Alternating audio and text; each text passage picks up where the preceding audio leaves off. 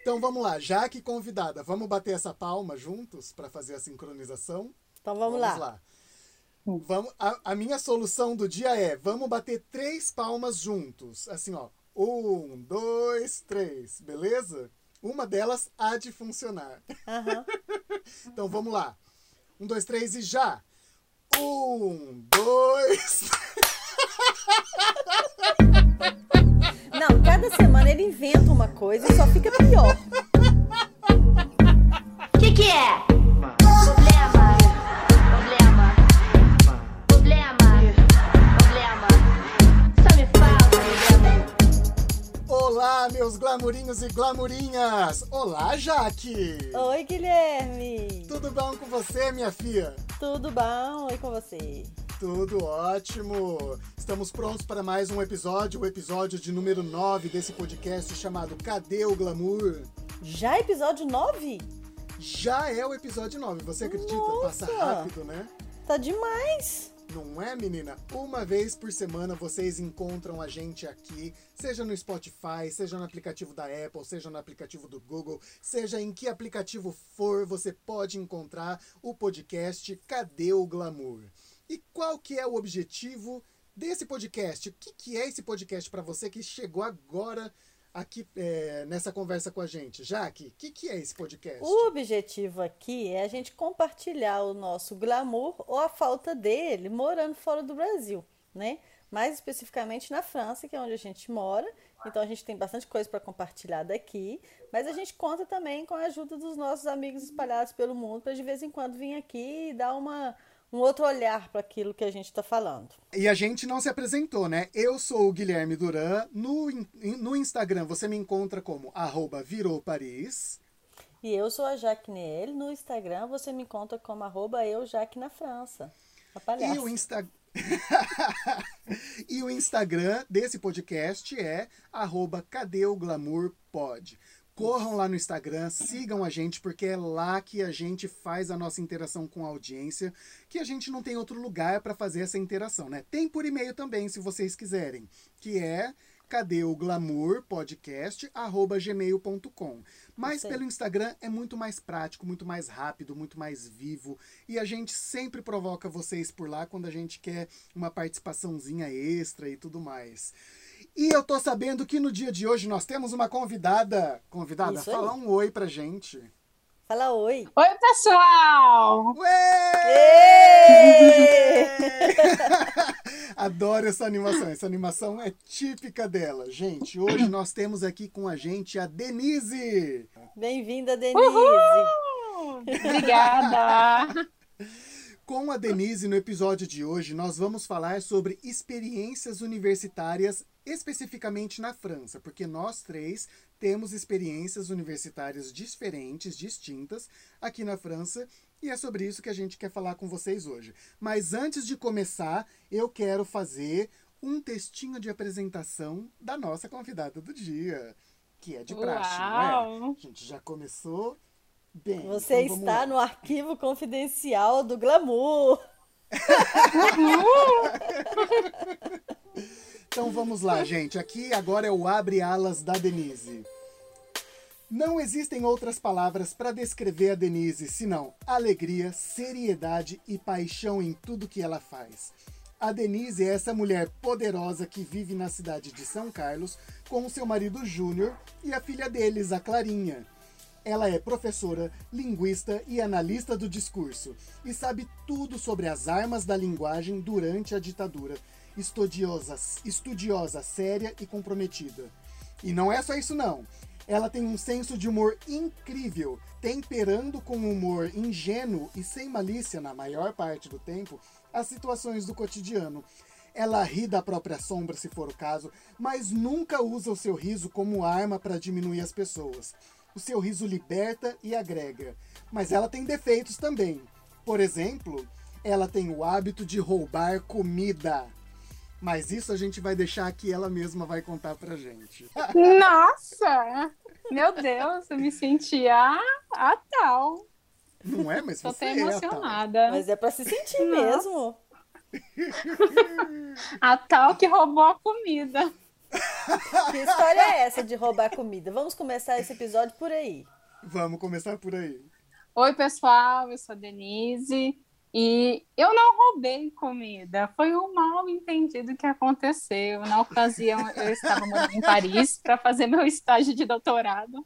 Morava com meu marido na Maison do Brasil. O que é a Maison do Brasil? Ah, é uma casa que recebe universitários, né, de pós-graduação e às vezes de graduação também. Fica numa cidade universitária e dentro dessa cidade universitária tem várias casas. Então tem a Casa do Brasil, aí tem as características assim do nosso país lá na casa, assim tentando ser algo representativo. E tem de mais um monte de outros países, eu não sei quantas casas tem, mas são muitas mesmo. E uma mais tem... diferente do que a outra, são lindas. São lindas, e... né? O que eu acho legal desse bairro, que é um, é um bairro cercado, é como se fosse um condomínio fechado. É que cada casa tem a arquitetura que representa melhor aquele país. Então, a ah. casa da Inglaterra parece assim um prédio da Inglaterra. A casa do Brasil parece, parece o quê? Então, a da né? Jamaica. Porque eu, sempre que eu olhava para casa, a casa do Brasil, eu me remetia às cores da Jamaica. A Casa do Brasil é um, é um evento arquitetônico de grande representatividade na história da arquitetura, sobretudo da França porque ela foi feita é, é, numa parceria com Corbusier, que é Corbusier, Corbusier, alguma coisa assim, que é um arquiteto francês, junto com um arquiteto brasileiro, do qual eu não me lembro o nome. Hum. Mas enfim, continua a sua história. ah, você morava Isso, na é... Maison do Brasil, na Casa do Brasil. Isso. E, e, ela é tão famosa assim que a gente às vezes saía, tinha vários estudantes de arquitetura sentados assim na frente, desenhando. O pessoal ia lá só para visitar, para conhecer. Era um, um, evento mesmo da cidade universitária. Que legal!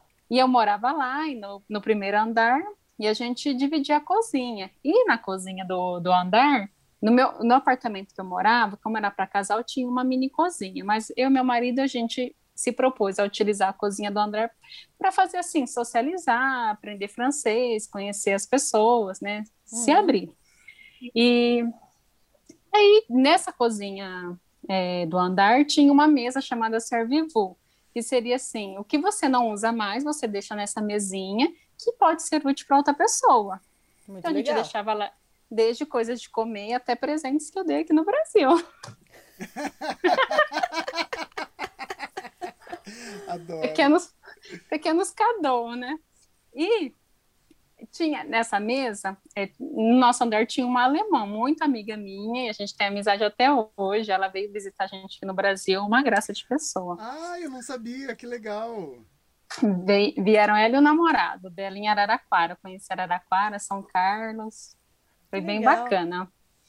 E ela ia fazer um piquenique de despedida, que ela já estava quase para voltar para a Alemanha, dos colegas da faculdade, lá da, do trabalho, da faculdade dela, do trabalho dela. E ela trouxe da Alemanha, que ela tinha ido visitar os pais, assim, um bolo que era bem típico lá da Alemanha, umas coisas assim bem específicas de lá. E ela começou a preparar esse bolo lá na cozinha do andar. Preparou, só que o bolo depois que essa fica quente, e a chantilly. Só que se colocar o chantilly no bolo quente, o chantilly vai derreter. Então, o que ela fez? Ela juntou outra mesa, junto com essa do Sermivô, aí colocou o bolo, colocou nos potinhos todos os outros ingredientes, colocou a cereja, chocolate, que ia ser a cobertura tal, e, e deixou. Para esfriar, ela falou assim: ah, acho que vou lá no meu quarto um pouquinho, né? E vou deixar aqui. E, e ela pensou assim, né? Como tá tudo bem separado, são duas mesas, não é só do servivô, as coisas, tudo assim, porcionado, ninguém vai mexer. Menos a Denise. Ela... Não, não fui eu, não. ela foi pro quarto dela. Nisso entrou uma brasileira, uma amiga nossa, e viu tudo aquilo na mesa do, do Servivu e na outra mesa também. Falou, nossa, alguém deixou isso aqui pra gente, né? Não querem mais. Acho que eu vou fazer um brigadeiro com esse chocolate. Vou fazer rechear esse bolo nossa! e tá lá feliz da vida, fazendo o brigadeiro com chocolate da menina. fez, recheou tudo. E eu numa faxina daquelas, lá no meu apartamento, né? Descongelando geladeira e tal. Nisso, o Júnior saiu para lavar a roupa. Aí ela tinha um jeito muito característico de chamar o Júnior, meu marido é Ju, chama João, na verdade, né?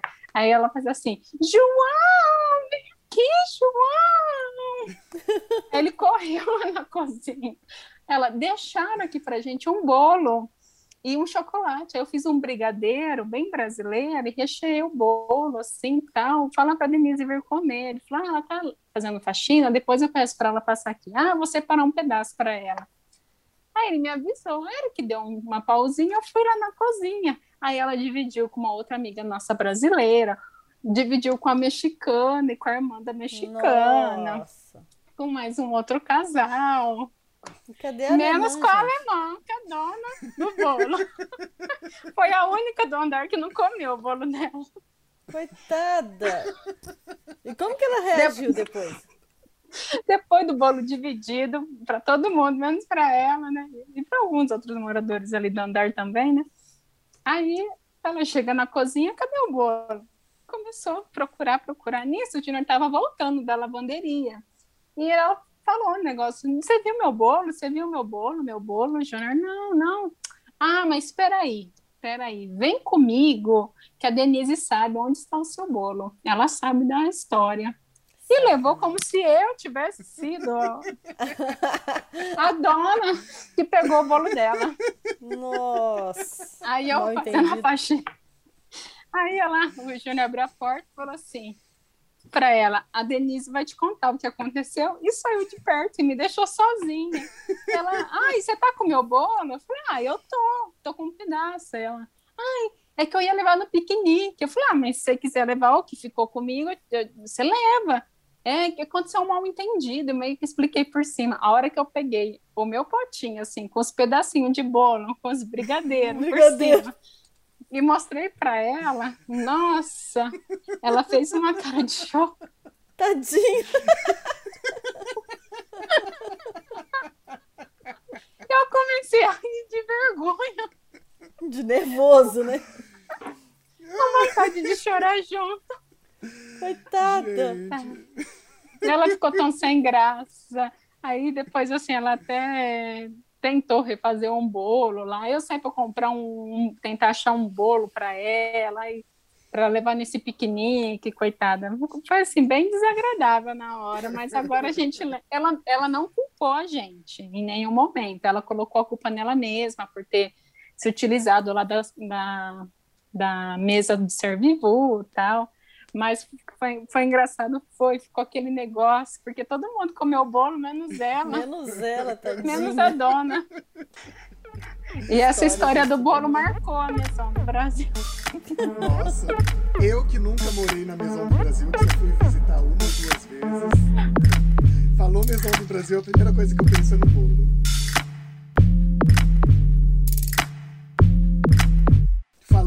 De experiências universitárias aqui, olha.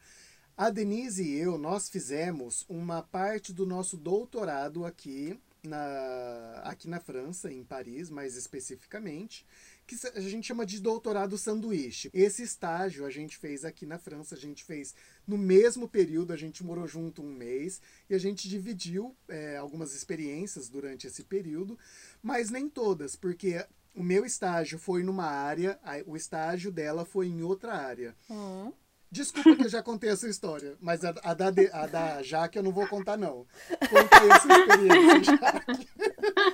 Não, mas primeiro eu tenho, primeiro eu tenho perguntas. Vamos, vamos ah. começar do, do início. Em qual vamos. ano que vocês vieram, Denise?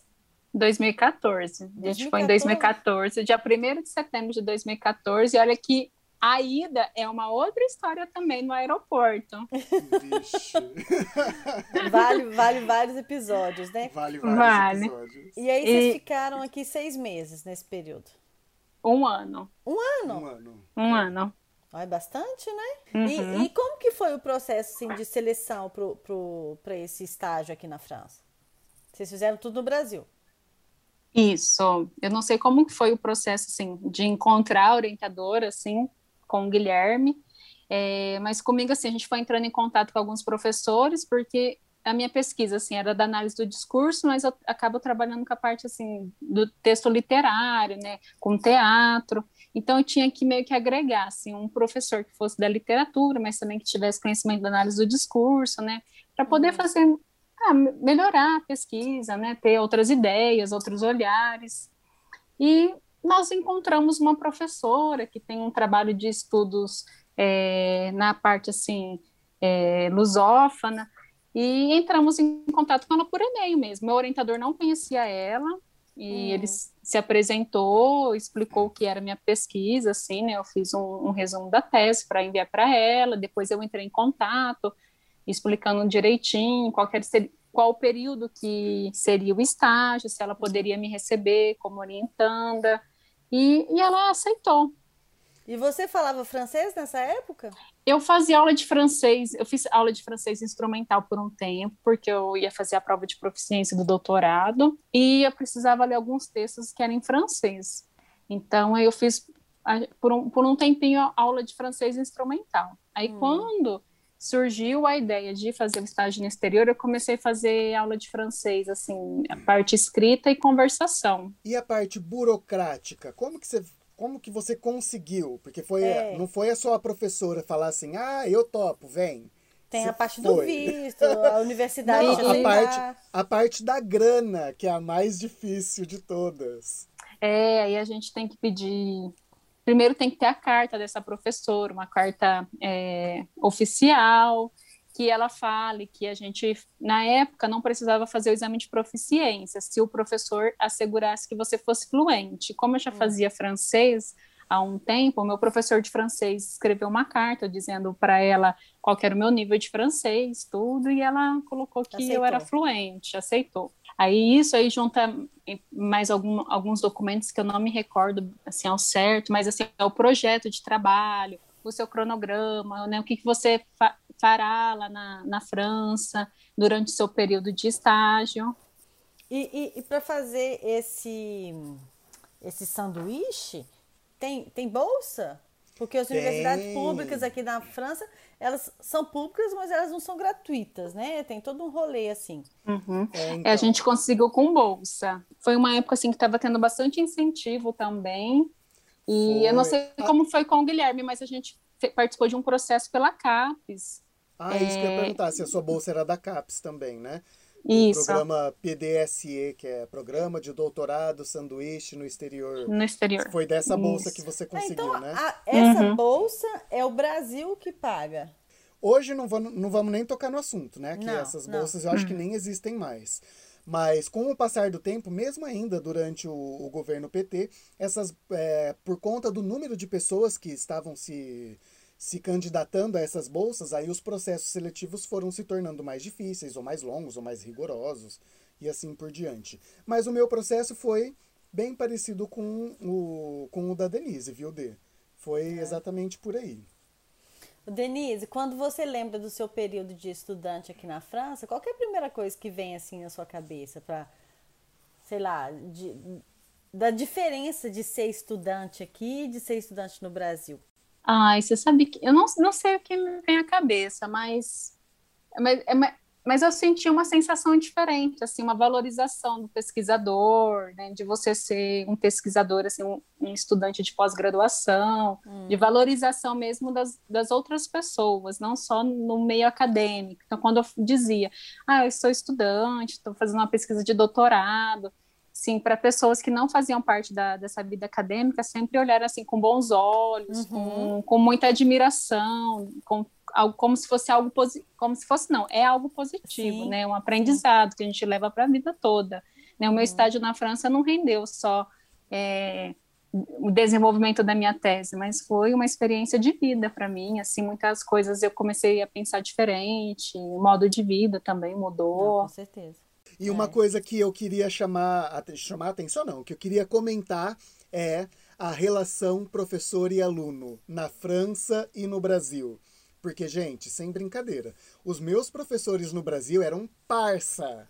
Era parça. tudo assim, próximo, amigo. Não, não necessariamente que a gente era todo mundo uma, um grande grupinho, né? Mas a gente tinha uma certa proximidade, um certo coleguismo. E é lógico que tinha respeito também, né? Tem respeito nessas Sim. relações. Mas existe uma afinidade, uma proximidade. Uma né? troca, Um- né? Uma É como- troca. Você está falando com um um profissional. Como que eu posso dizer isso? Assim, de profissional para profissional, né? Sim, sim. Uhum. Agora, na França, eu não sei se a Jaque teve a mesma experiência que eu, e nem se a Denise teve a mesma experiência. Mas, gente, é aquela coisa de professor no pedestal e o aluno lá o no cocô chão de do fábrica. cavalo do bandido. O cocô do cavalo do bandido. É É, eu aí. achei essa distância muito. Foi muito chocante pra mim. Muito, muito, muito. Ô, Jaque, conta. O que, que, que você fez de universidade aqui na Não França? Qual fiz, que é a sua né? Eu relação? não fiz. Você Bom, não na- concluiu, é diferente. Você é, fez. na verdade, eu depois que eu cheguei aqui, eu sou contadora, né, de base e tal. E depois que eu cheguei aqui, que eu já estava alguns anos sem trabalhar com as crianças e tudo, eu não sabia o que fazer da minha vida. Daí eu fui ter uma orientação profissional no Pôle Emploi, sabe? O Pôle Emploi é o órgão do governo que arruma emprego para as pessoas, vamos dizer. E lá o consultor do Pôle Emploi ele me falou, olha, eu te aconselho a fazer um mestrado, porque vai te ajudar a evoluir eh, nas práticas francesas na- da sua área e vai valorizar muito seu currículo. E, e- e dura só dois anos.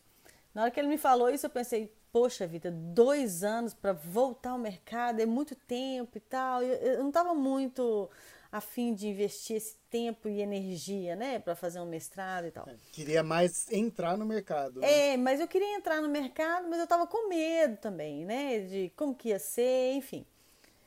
Aí eu pensei, pensei, pensei, conversei com meu marido, falei assim, ah, quer saber, vou fazer esse negócio, vamos ver o que, que vai dar, talvez seja uma forma mais suave de entrar para o mercado de trabalho. E lá fui eu, né, para fazer um, um mestrado na área de, de, de controladoria. Não, fiz a inscrição pelo site, inclusive estava no período assim de fazer as inscrições.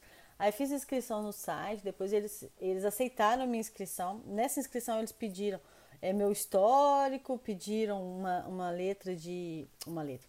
Uma carta de motivação, uma carta de indicação também, uns trem assim. E aí eles me aceitaram e esse foi o primeiro processo e o segundo processo seria uma entrevista. E aí fui, né, assim, rezando, tipo, se der Deus, se não der paciência. Porque na época eu não, ti- eu não era tão segura com o meu nível de francês, sabe? Aí cheguei lá para fazer a, a entrevista, tinha outras pessoas na porta, outros alunos também que iam passar pela entrevista. Gente, tinham três. Assim, eles deviam ter 22 anos cada um. Eu era tipo a vovozinha do lado deles, né? Eu disse, não, não, não se abale, vá lá. Aí entrei, fiz a entrevista, contei um pouco da minha história profissional, nananã, o que, que eu estava fazendo na França e tal. Aí a, a pessoa, que é inclusive a diretora do, do mestrado, fiquei sabendo disso depois, né? Ela me fez uma pergunta técnica. Eu não tinha a menor ideia do que ela estava falando. Por, por conta do vocabulário Por conta do específico, vocabulário. né? Sim, sim. Eu, eu tinha assim uma vaga ideia, mas eu não sabia qual que é a pergunta que ela tinha feito. De verdade, sabe? Gente. E eu tava seis anos sem trabalhar. Então você imagina, seis anos Nossa. em casa e a pessoa vai te joga uma pergunta técnica, assim, num num vocabulário que eu não conhecia na época. E aí eu falei para ela assim: olha, eu não sei responder a sua pergunta, não. Eu não sei porque eu não conheço o vocabulário técnico. Eu fui muito honesta, sabe? Com essas coisas, esse tipo de entrevista, eu não gosto de mentir, não. Assim, olha, eu não, eu não sei nem qual o assunto que você está falando. Mas eu estou muito disposta né, a, a, a estudar, a me engajar, enfim, a dar conta do recado. Aí ela falou assim: ah, então isso é o que nós vamos ver, porque realmente você precisa dar uma revisada antes que as aulas comecem. Isso foi tipo assim, abril, né? E as aulas começam, começavam em setembro, né? E aí, assim, beleza, saí da- dessa entrevista, assim, ela não falou que, que eu tinha conseguido nem nada, não. Saí de lá pensando assim, nossa, eu nunca mais vou ver a cara dessa mulher, né? Porque falei pra ela que eu não sei nem do que, que ela tá falando, como que ela vai aceitar uma pessoa dessa no mestrado, né? Aí, um mês depois, mais ou menos, eu recebi uma cartinha falando que eu tinha sido aceita e me pedindo uma lista de documentos para fazer já as inscrições e tal. Na época, eu paguei uma taxa que era uma taxa anual, acho que foi tipo 80 euros. É isso que eu ia falar, porque você disse agora há pouco que ela, a universidade ela é gratuita, ela é ela pública, é pública, mas não mas é gratuita. não é gratuita. É, mas 80 pensa, né? euros né? por ano é, é, de graça, né? Vamos é, combinar. É bem baixo. E, e, nessa, nessa matrícula, quando você paga esse cadastro, também você tem acesso a algumas coisas que a pessoa, que nem, por exemplo, Sim. eu que não tinha esse cadastro, não tinha esse acesso. Sim, Inclusive que... alguns descontos também, assim, para estudante Sim, em exatamente. computador. Eu tinha lá a carteirinha de estudante que, bom, tinha essa carteirinha de estudante, tinha, tinha desconto lá na, no refeitório da universidade. E aí chegou setembro, fui para lá, né? Gente, no primeiro dia eu cheguei lá batendo queixo, de nervoso, de nervoso, como eu tava insegura, meu Deus do céu. E aí eu encontrei no primeiro dia uma menina que eu tinha visto, francesa, no dia da entrevista. Na hora que eu vi essa menina, eu fui direto atrás dela, né? É você, tipo, é você que vai ser minha amiga, que vai. Eu vou colar em você. Vai ser a minha amiga, sim, senhora. Vai ser sim. Colei da menina. Ela era super gentil, sabe? E aí as aulas começaram e eu fui percebendo assim, cara, que distância gigante que é o que você falou, né? Entre o professor e o aluno. A minha visão, assim, a minha percepção é que eles meio que infantilizam o aluno, sabe? De tanto tipo, você é aluno, você é o mosquito do cocô do cavalo do bandido e eu sou Deus, né? Tanto que para você fazer uma pergunta para um professor, você tinha que, tipo, rezar antes de ir lá falar, sabe? Sério. Eu achei um negócio assim muito, mas muito distante mesmo, sabe? E aí é, eu fiz esse, esse comecei nesse né, mestrado, fiz dois meses e eu tinha uma viagem já marcada para o Brasil em outubro, nas férias de Toussaint. Fui, isso foi em 2018. Aí eu fui para o Brasil, fiquei duas semanas, voltei e quando eu voltei, pensei, ah, quer saber? Não quero fazer esse negócio mais não. Não queria mais fazer, não voltei mais. E assim acabou. Mas olha, foi a melhor decisão que eu tomei. De verdade. Não me arrependo de jeito nenhum. Por quê? Aqui na França tem um negócio que quando você faz um, um, uma determinada formação, você é meio que encaminhado, direcionado para vagas daquele negócio que você fez. Né? Você fala depois na, na vida profissional, Na né? vida profissional. Sai, é. é. Então, se eu tivesse terminado esse mestrado, eu teria sido encaminhada para ocupar cargos que eu não quero que eu não queria, que eu continuo não querendo. Com um nível de responsabilidade que hoje eu não quero. Entendeu? Tá, então, entendi. hoje eu prefiro ter um, um, cargo um pouco abaixo do que eu teria se eu tivesse terminado o mestrado, mas com um nível de responsabilidade que tá ok para mim. Que, que, te permite uhum. de dormir à noite tranquilamente. Mais ou menos, é. né? Eu não durmo muito, não. mas pelo menos me permite voltar para casa no horário. A minha pesquisa era em linguística, era sobre leitura, mas não leitura de literatura. E aí eu estava analisando o bacalaureat, que é como se fosse o vestibular do Brasil. E eu queria saber qual é o uso da leitura, de modo geral, nas provas desse bacalaureat. E aí calhou que nas provas do bacalaureat é leitura de literatura. Então eu hum. fui aqui para a parte de história da educação para entender por que, que é a literatura. Depois eu fui para a parte de, de estudo, de leitura literária mesmo e tudo mais. Então, assim, eu fiquei um peixe fora d'água, porque eu nunca tinha estudado nada disso no Brasil. Menina, eu cheguei na sala de aula de História da Educação Francesa. E aí a professora falava assim, tipo, ah, e aquele evento que aconteceu em 1820 e todo mundo sabia. Aquele um bando de gente com cara de criança. Parecia que todo mundo já sabia do que ela estava falando, que já sabia o que ela estava ensinando para eles, aquela hum. e aquilo foi me dando uma sensação tão de como eu sou pequenininho, como eu sou pequenininho, eu não sei de nada do que está acontecendo aqui. Meu Deus, eu me senti tão, tão, tão perdido, tão perdido, tão perdido, que eu falei, não, mas a gente é brasileiro, né? A gente tem uma ginga. Vamos fazer essa ginga acontecer. Aí a diacha da professora falou assim para a turma: agora eu vou passar um texto para vocês para semana que vem, que é um texto em inglês. Vocês falam inglês? Aí o povo, sim, lógico, né? Mas é claro, bien sûr, que eu falo inglês. Uhum. E aí ela foi falando assim, ó, quem aqui tem dificuldade para falar inglês? E eu, que era estagiário, a gente que é estagiário, né, Denise? A gente não tem uhum. inscrição na universidade. Então a gente nem sabe direito se a gente tem direito de falar dentro da uhum. sala de aula. Verdade. e aí eu fiquei quietinho, né? Aí ela perguntou para mim: "E você, Guilherme, você fala inglês?" Falei: "Ela quer falar direto comigo? É o momento de descontrair. Vamos quebrar uhum. o gelo, né?" Aí eu falei para ela: ah, então, eu falo inglês, mas eu falo mais inglês assim para cantar as músicas da Beyoncé. Achando que a minha piada ia quebrar o gelo, ia fazer as pessoas rirem, a professora ia sorrir e tudo mais. Lê do engano.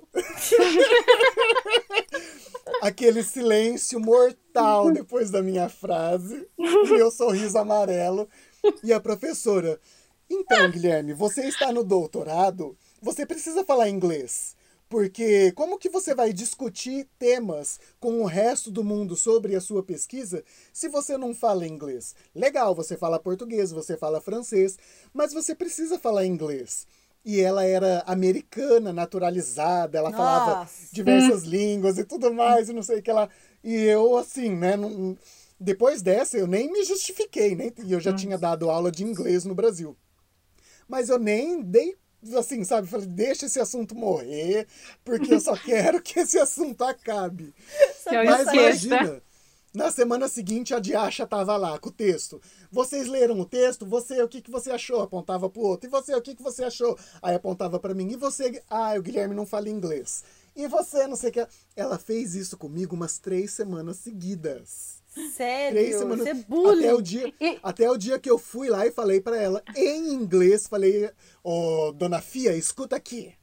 Eu falo inglês um pouquinho, eu consigo me virar. eu li o texto, eu consigo entender, não sei o quê. Falei assim em inglês. Lógico que eu tô tomado de emoção, né? Mas na hora lá foi super polido, super educado, gentil. Ela me respondeu em francês e nunca mais falou inglês comigo. Imagina. Tia das unhas. Nossa.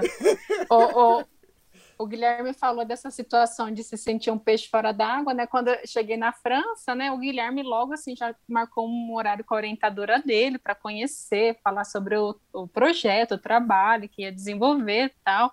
E voltou todo contente, cheio de coisas para ler e tudo mais. Aí, logo em seguida, a nossa amiga, a Paula, também marcou um horário com o orientador dela e voltou assim cheio de coisas para ler, de indicações, tal, não sei o quê. E eu não conseguia falar com a minha orientadora. Mandava e-mail, não respondia, mandava e-mail, não respondia. É nada e nada e nada. Comecei a pesquisar. Como que eu faço para encontrar essa mulher na faculdade, né? Fui, pesquisei, pesquisei, falei, vai ter uma reunião e ela vai estar lá. Eu pensei, eu vou ou não vou? Vou ou não vou na reunião? Aí essa amiga nossa falou assim, ai, Denise, vai, vai, depois você se apresenta. Falei, vou fazer isso. Acordei cedo no outro dia, me arrumei, peguei meu material, minhas, minhas coisinhas, fui para a faculdade. Cheguei lá na Sorbonne me sentindo, né? Nossa, ai meu Deus. Achei a sala, pensei assim, eu vou sentar nessa última cadeira aqui nesse cantinho que é para não chamar atenção. Aí, de repente, começou a falar, assim, uma mulher, eu, hum, na hora que se apresentou, falei, minha orientadora.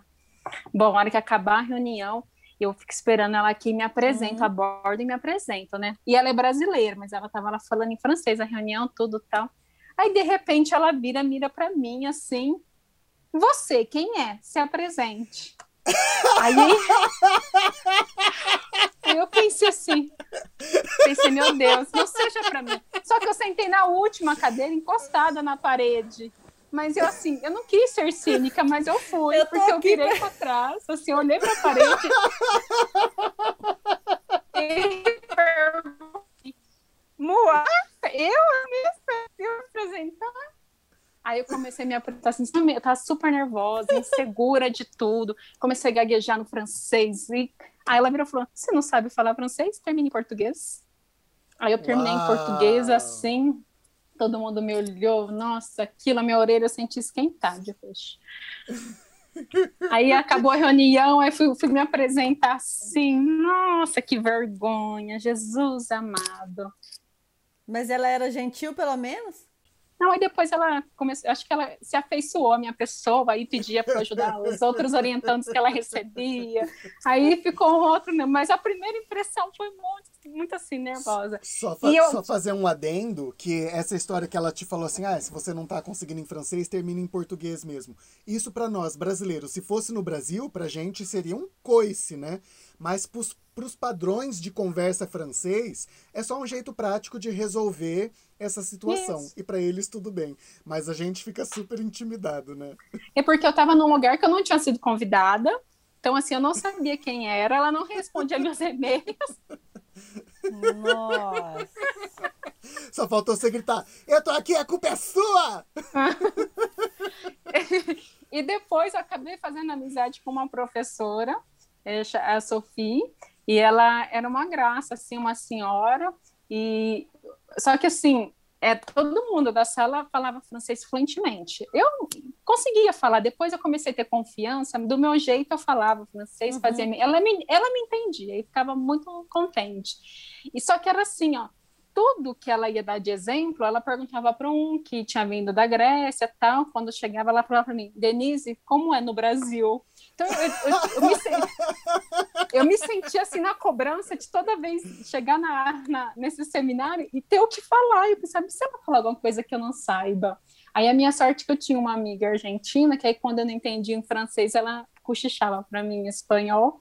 Aí a gente se, ela me ajudava, assim, resolvia. Aí depois entrou uma brasileira, aí eu pensei assim, upa, agora ela vai trocar aqui, vai dar Vai uma na dividir, né, pelo brasileira. vai, menos. di- vai dividir, né? Mas não, era Denise, como é no Brasil? Eu pensava, meu de Deus, você. eu, eu tremia na base. E ela fez até um jantar pra gente. Eu fui na casa dela, ela fez empanadas. Olha! Olha, então, porque realmente gostou de você. Aí fomos, eu mais uns, alguns alunos, fui com meu marido, e na hora de ir embora, eu falei, eu vou falar tchau à brasileira. Ai, ela, e como é? Catei ela, dei um abraço bem apertado, assim. Falei, foi um prazer conhecer a senhora. Ai. Que bonitinha.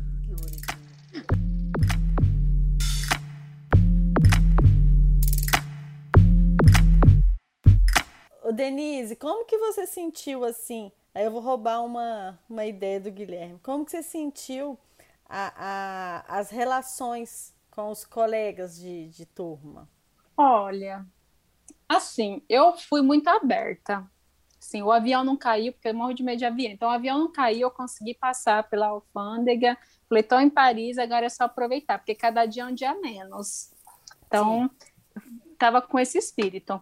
No começo, igual nessa primeira relação com a minha orientadora, né, dela ter sido normal, mas a gente que não está acostumado, aí com aquela insegurança de não saber falar francês, ou de achar nosso francês ruim, porque a gente fica com esse estigma Sim, que a a gente gente- não fala bem, que a gente tem sotaque. E Aham. depois eu, eu pensei assim, quer saber, o sotaque é meu charme mesmo, vou falar do jeito que eu sei, porque todo mundo entende, então tá bom. Então tá E- funcionando. Tá funcionando, tá rolando aqui o, o esquema. E, e assim, a- eu fui aberta, assim, fui aprendendo do jeito que vinham as, as relações, assim, se, eu, se viesse com grosseria pro meu lado, eu devolvia no mesmo nível. Fiquei desse jeito, assim, ó. E com os estrangeiros, porque assim, eu não conheci só franceses, fiz amizade com, com pessoas de outras nacionalidades. Foi super bacana, eu me senti assim muito acolhida. No grupo que eu participava, é, conheci alguns brasileiros que eu tenho amizade até hoje e que foram assim também muito acolhedores comigo, mas encontrei outros que não não foram tão acolhedores assim, Uhum. que que desdenhavam o fato de eu ser bolsista, porque lá estavam, porque o pai estava bancando, porque tinham condições financeiras. Eu cheguei a ouvir é, como uma pessoa assim que sai do interior é, e consegue chegar a esse ponto com bolsa, que é porque o trabalho não era bom, sabe? Meio que desdenhando. E eu Uhum. respondi que se eu tinha bolsa era porque meu trabalho era realmente bom, porque eu passei por um processo seletivo. e virei a cara e fui conversar com outras pessoas. Aprendi a valorizar meu trabalho. Em outros tempos, Arrasou. eu ficaria ficaria pensando, de fato, né? Eu tô vindo lá de Botuporanga, uma cidadezinha do interior de São Paulo. É, o que eu tô fazendo aqui? Não, eu batalhei muito para conseguir isso. Sim. Então, se eu não valorizar meu trabalho, quem vai valorizar? E... Dá uma pena de encontrar gente assim. Eu tenho pena de gente assim, de verdade. é triste, mim, assim, né? Não adianta nada ter grana e ser pobre de espírito. Não é?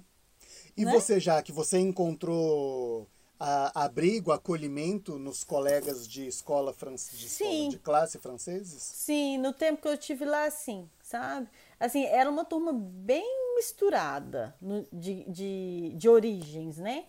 A uhum. gente era mais ou menos uns 20, 18, 20, e acho que devia ter, tipo, cinco franceses. O resto era tudo de, de origem estrangeira. Tinha eu, tinha é, marroquino, tinha tunisiano, tinha. Ah, tinha uns outros lá que eu nem, nem lembro direito mais. Mas enfim, era muito misturado. E nesse. Engraçado que eu não conhecia, gente, nada. Eu continuo sem conhecer muito também. Da cultura muçulmana. Mas nada. É. Na minha turma tinha uma menina que usava véu e eu ficava olhando assim, gente, por que essa menina tá com esse véu? Aí no outro dia ela apareceu sem véu. Eu falei assim, mas pode tirar o véu? Sabe? ah, eu tenho aqui uma toalhinha, eu vou te emprestar. Aí, assim, eu achei que era, que era imposto, mas não é. Aí, assim, conversando com porque eu almoçava na cantina, sabe? Mesmo sendo perto da minha casa, eu ach... e a gente tinha só uma hora de almoço, então era muito corrido. Então eu pensava assim, não, vou almoçar aqui com esse pessoal e aí vou, vou descobrindo, né? Teve um, uma vez uma história, a gente estava na cantina almoçando, e a gente estava falando o que, que a gente gostava, assim, da nossa, do nosso país, da nossa região e tal. De coisas assim que, que não tem na França, né? Aí tinha uns três ou quatro muçulmanos assim, falando e tal, e eu, não, que legal e tal. E aí, você, o que, que tem no Brasil que você adora e que aqui não tem? Aí, gente, eu fui falar que tinha feijoada.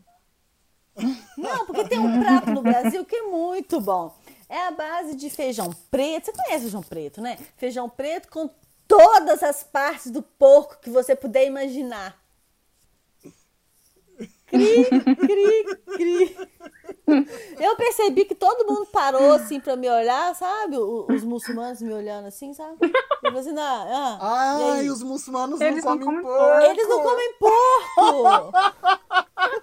é, é lógico que eu não sabia, sabe? E aí eu fui tentando assim, ah, mas tem umas partes com carne seca também, né? Mas para mim, assim, questão de cultura, eu acho que foi, foi riquíssimo. Teve um, eu nem sei, nem lembro de onde que ele era mais. Ele me explicou por, o porquê do véu. Ele me explicou como que funciona esse negócio deles poderem ter mais de uma mulher, sabe? Então, assim, foi pouco tempo que eu estive lá, mas foi super. Fui bem acolhida. E, e, eles criaram até um grupo no WhatsApp, gente. Imagina, os franceses não usam WhatsApp. Eles criaram um grupo no WhatsApp para tipo, mandar uma tarefa caso alguém perdeu, mandar um link, sabe? Para dividir as coisas. Eu achei assim muito bacana. Muito mesmo. Gente, a gente tinha grupo no Facebook. É? é de, das turmas de francês, do curso da Merri, que eu me inscrevi, fazia. Aí tinha o a curso. Merri é a prefeitura, tá, gente? A prefeitura, isso.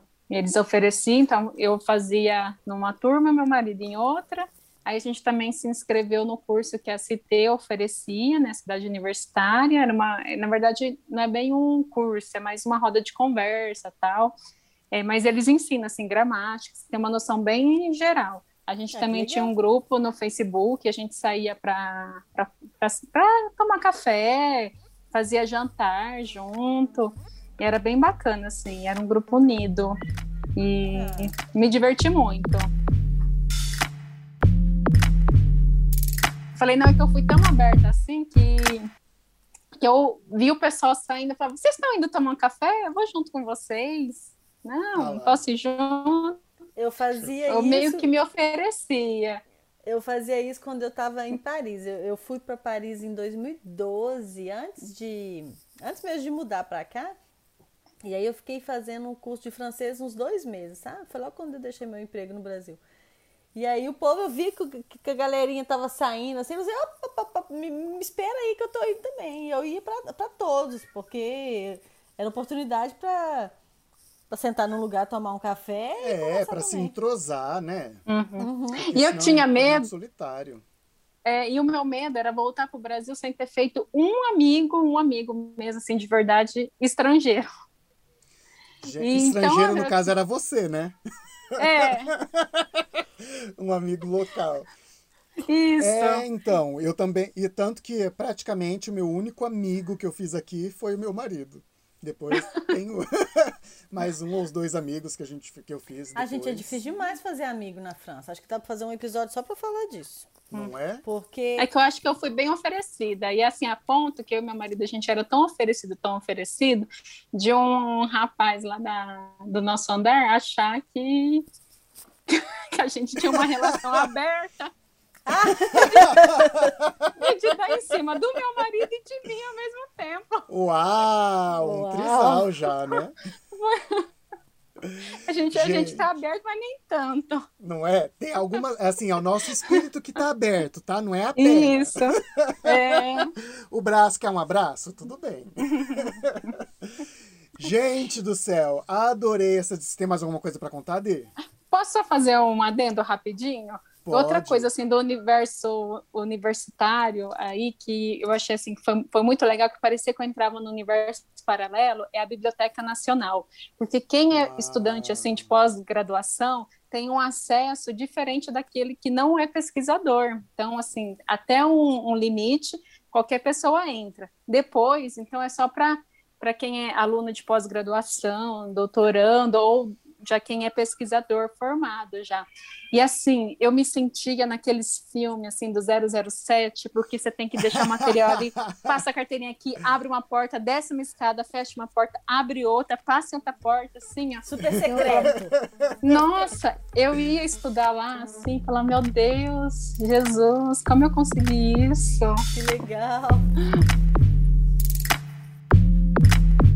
Diante dessa sua história, vou fazer a pergunta, Denise vai ser a primeira a responder. Denise, você encontrou o glamour na vida universitária na França?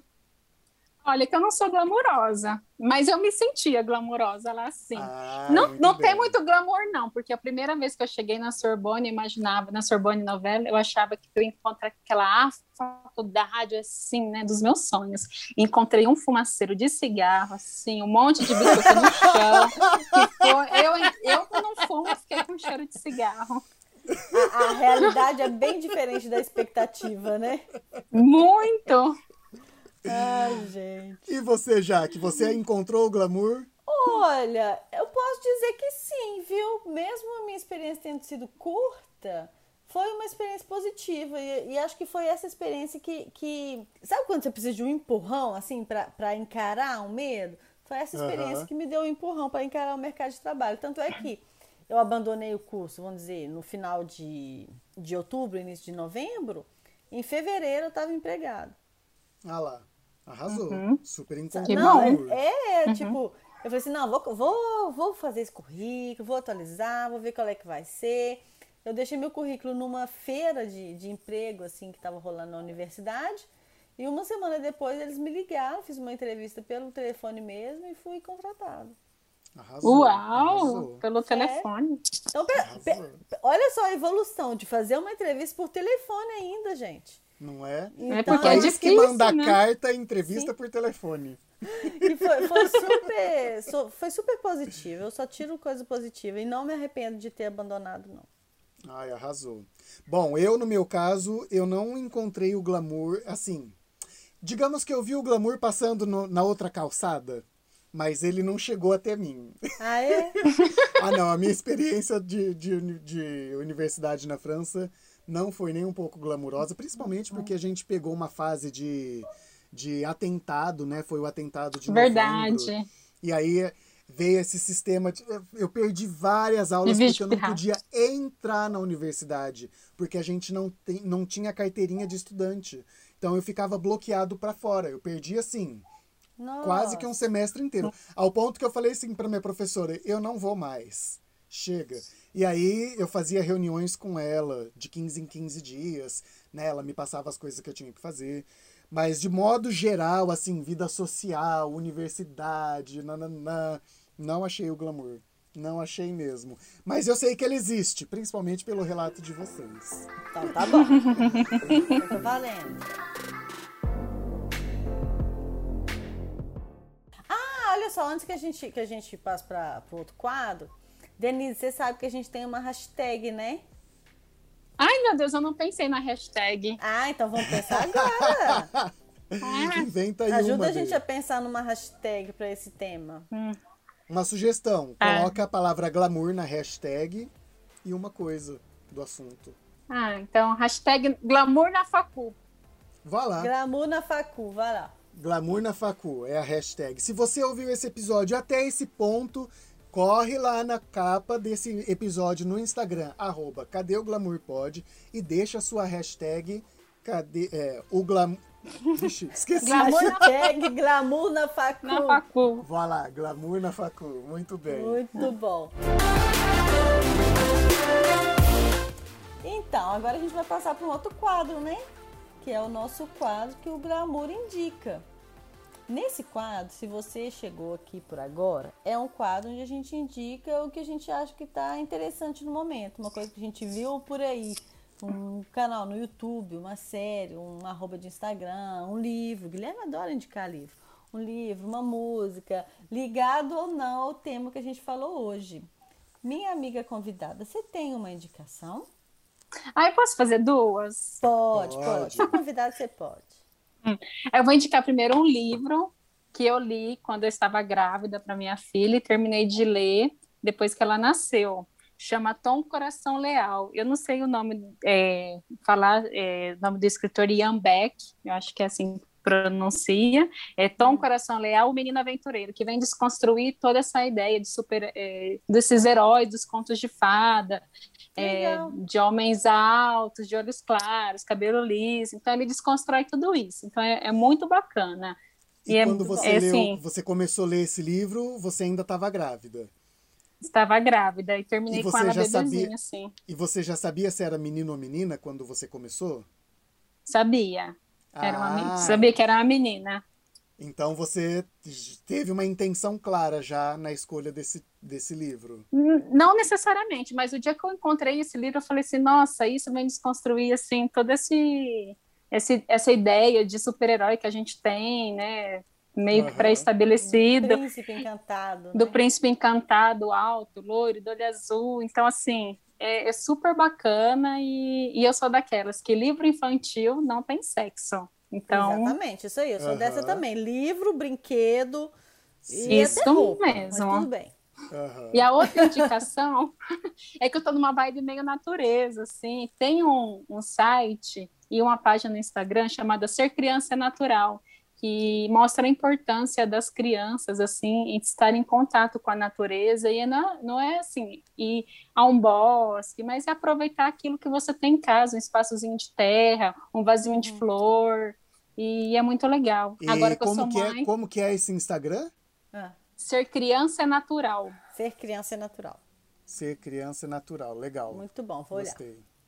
E você, Guilherme, o que, que você vai indicar A minha hoje? indicação, gente, hoje aconteceu uma coisa tão especial que eu considero especial, né? Porque eu acho que tudo é especial na vida e quase tudo. É assim, o meu, e eu vou indicar o meu próprio canal do YouTube, que mais ou menos que eu voltei pro YouTube, mais ou menos. Foi assim, eu fiz um vídeo, na verdade eu deixei o YouTube já faz mais de um ano e nunca mais voltei, né? E sempre falava para as pessoas, mas sempre respondia os comentários, né? Sempre tem visualizações e comentários nos vídeos, então eu sempre vou lá e respondo o que as pessoas falam.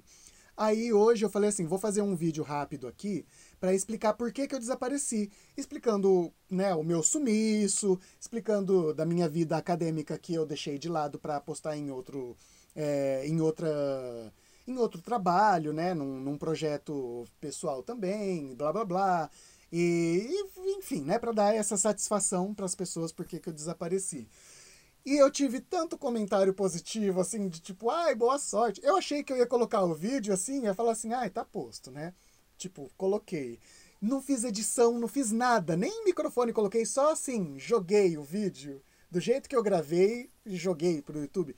E tive comentários tão gostosos de ler, sabe? Positivos, do tipo, isso mesmo, força nos seus novos projetos, não sei o quê, não abandona a gente, né? Vem de Ah, vez em quando, não sei o que legal. lá. Foi bem gostosinho.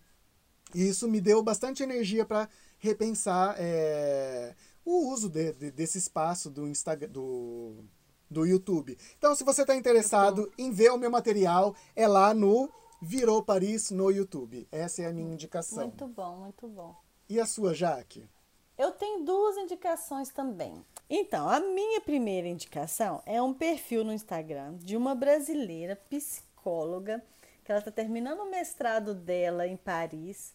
E, gente, cada post é um abraço. Então, você anota aí.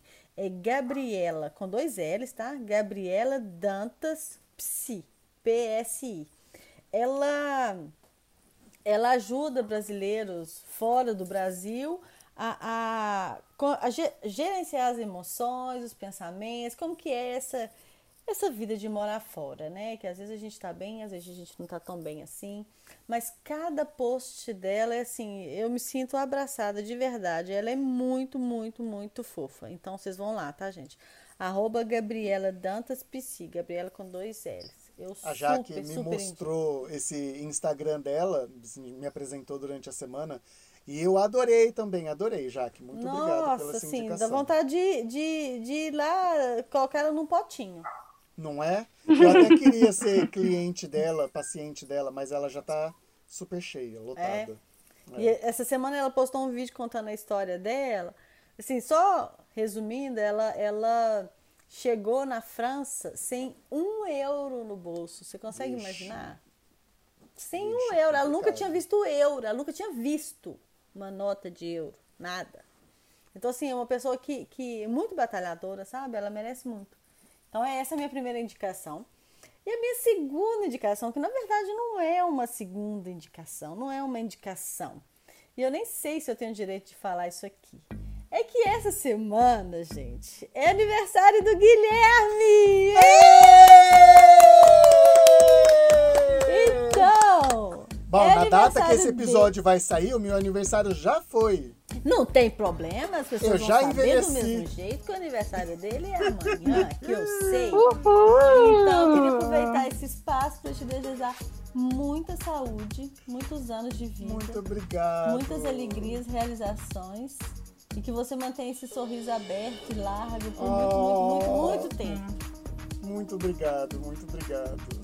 Hum, feliz aniversário, Gui. Muito obrigado. Você foi um Bê. presente que eu ganhei no meu estágio de doutorado. Eu ganhei Ai, aqui você também. Obrigada pelo convite. Ah, obrigada a você por ter aceitado, por ter estado aqui Não com a é? gente, compartilhado sua experiência. E é assim, eu conheço a Denise, gente, ela compartilhou uma cutícula da experiência dela. Porque essa mulher é uma metralhadora de história e de causa para contar. Ela tem que voltar aqui para contar das- da, da vivência dela como um todo na França. Dos Sabe, de perrengues. como foi os perrengues, as coisas engraçadas, como que é ir no mercado, o dia que ela atacou uma mulher, que a mulher se sentiu atacada, na verdade, que ela queria só mostrar o carrinho de compras dela. Nossa, E várias histórias. Ela é uma metralhadora. Que os franceses não falam se tocando, né? Mas ela conversava Não. pegando todo mundo, se encostando, não sei o que lá. Mas a Denise sempre simpática, né? As pessoas entendiam tudo isso.